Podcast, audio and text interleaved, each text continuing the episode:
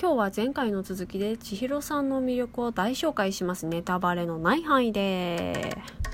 てんてけてんてこてんてけてんてんてんてんてんてんてんてんはいすいすい水餃子のラジオ鍋今日もゆるゆるやっていきたいと思います。えっ、ー、とね前回のラジオを聞いた上での今回の配信になりますので一応概要欄にあの千尋さんという漫画のリンク公式の秋田書店のリンクを貼っておきますので、まあ、詳しくはそちらをご覧ください。通貨原作ぜひ読んでほしいっていうことで。今回ねまたセリフ印象に残ったセリフとかどんどん話していきたいなと思っております。第5話じゃない。第5巻からですね今日は。第5巻いきます。てれ。の、えっと、第5巻の第35話ですね。いきますよ。読みますよ。人間って言葉が使えて便利だけど言葉のせいで伝わらないことばっかり。だからあなたもただ包んでもらうといいよ。ねえ。これをね千尋さんがある人に言ったんですよ。なんでこの言葉を言ったのか。どういう状況でこうなったのか。その言われた側はどんな気持ちというかどんな状態だったのかっていうのも考えて踏まえた上であの読むとめっちゃ染みますし私も包んでもらいたいって思いましたね。なんか私多分あの多分じゃないな。うつですごい苦しかった時期があったんですけどその時にやっとね元気になりかけた時に千尋さん読んでてあのこの第35話読んであもう私も泣いちゃいましたね。このこのいいなって。うん。ああと前後しますけど。うん。はい。35話の再開もいいですし第34話のお好み焼きダイアナもいいですよ。これねバジル姉さんがめっちゃくっちゃかっこいい回なんで。バジル姉さんっていうバジルってあの葉っぱのバジルね。バジル姉さんっていうめっちゃかっこいいお姉さんがいるんですけれどもそのお姉様がとにかくかっこいい回なのでバジル姉さんファンの皆さんは必読のお話です。続いていきますね。第6巻。てれうんとね第37話のユキナこれマジでねキュンキュンしますね。恋する乙女ってマジで可愛いなーっていうさ。うんめっちゃ可愛い。あとなんだろうゆきなちゃんみたいな女の子って結構多いと思うんですよね。なんだろうなモテるといえば聞こえはいいけどさみたいな。なんかモテるといえば聞こえはいいし確かに彼氏も途切れてないけどみたいな。本当に？あんたそんなんでいいの？みたいな感じの女の子って意外と多いと思いますよ。はい次いきます。38話花火。俺の好きなベッチーおかじ会だっ今聞こえました？俺の好きなべっちんおかじ会だーって言ったんですよ。うん。これもね、ジーンときますよ。あとその次の39話、悪巧み。この遊びね、ぜひやってみてほしい。そしてね、結果をこっそり私に教えてほしい。私もたまにこの遊びやりますよ。うん。あのー、なんだろうな。マジで役所から書類をもらってきたりだとかあと会社で書式をダウンロードしたりとかして実際に書いてみる本気でね。まあどんな遊びかは読んでみてのお楽しみです。第40話カレーを煮る日。これはね実はこのカレーを煮る日のね全体が全部美味しそうなんですよね。っていうかね千尋さんに出てくるご飯全部美味しそうなんですよね。この千尋さんっていう作品全部なんかこうシンプルな線で作られてる感じがするんですけどなんか書き込んでないのに全部ご飯が美味しそうなんですよね。うんすごいなと思って。でねいやこのカレーねあの著者の安田博之さんのカレー安田家のカレーなんですって。で死ぬまでに食べたいものランキングに入ってるらしいですよ。安田さんのね。うーんそんなに美味しいカレーならちょっと作ってみたいなーって思っちゃうこと間違いなしです。千尋カレーぜひお試しあれ。あ読めばレシピはわかるので。ね。はいということで続いて第7巻。ティリ第43話。不調ですが何か？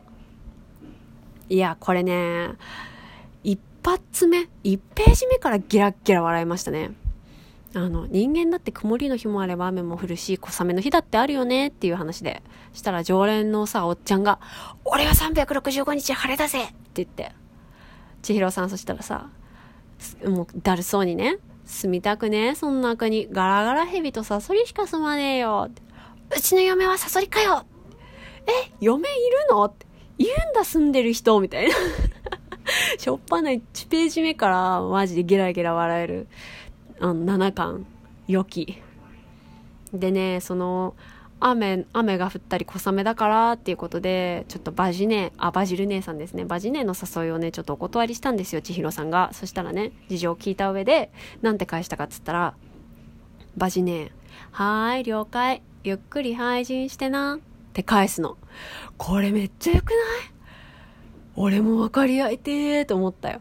このゆっくり配信してなっていうのがいいよね。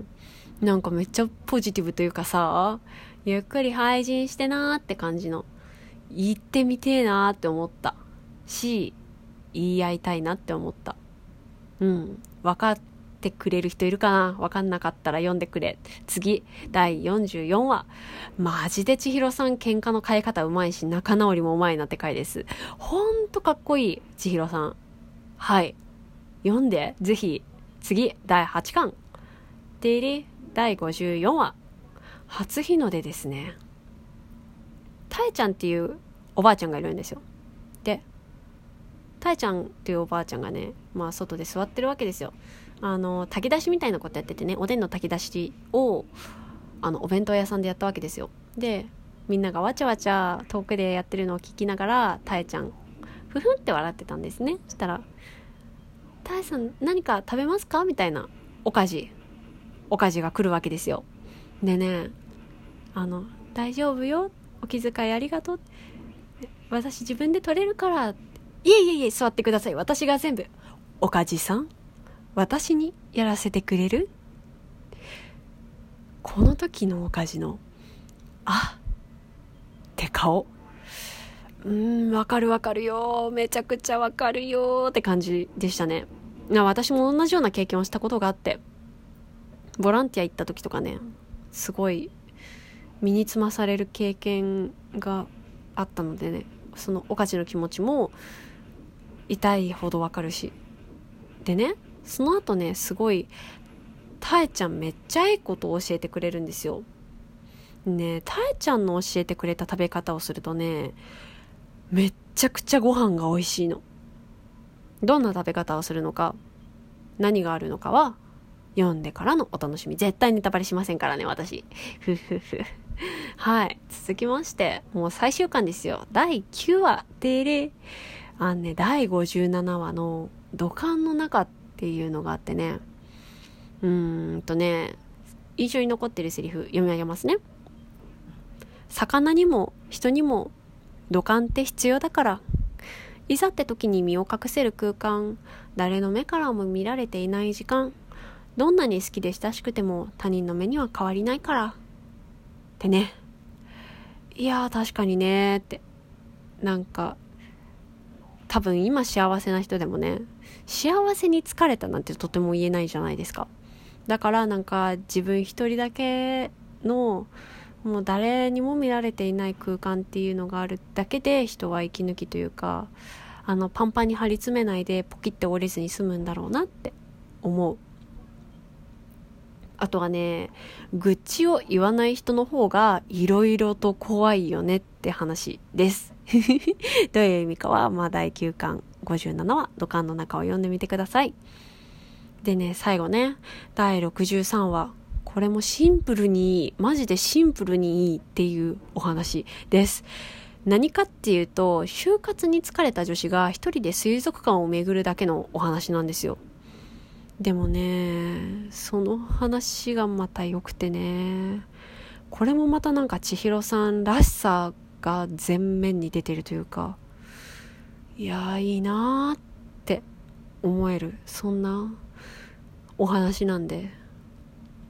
まあやっぱちょっと頑張りすぎて疲れてる人にまた読んでほしいなって思いますね。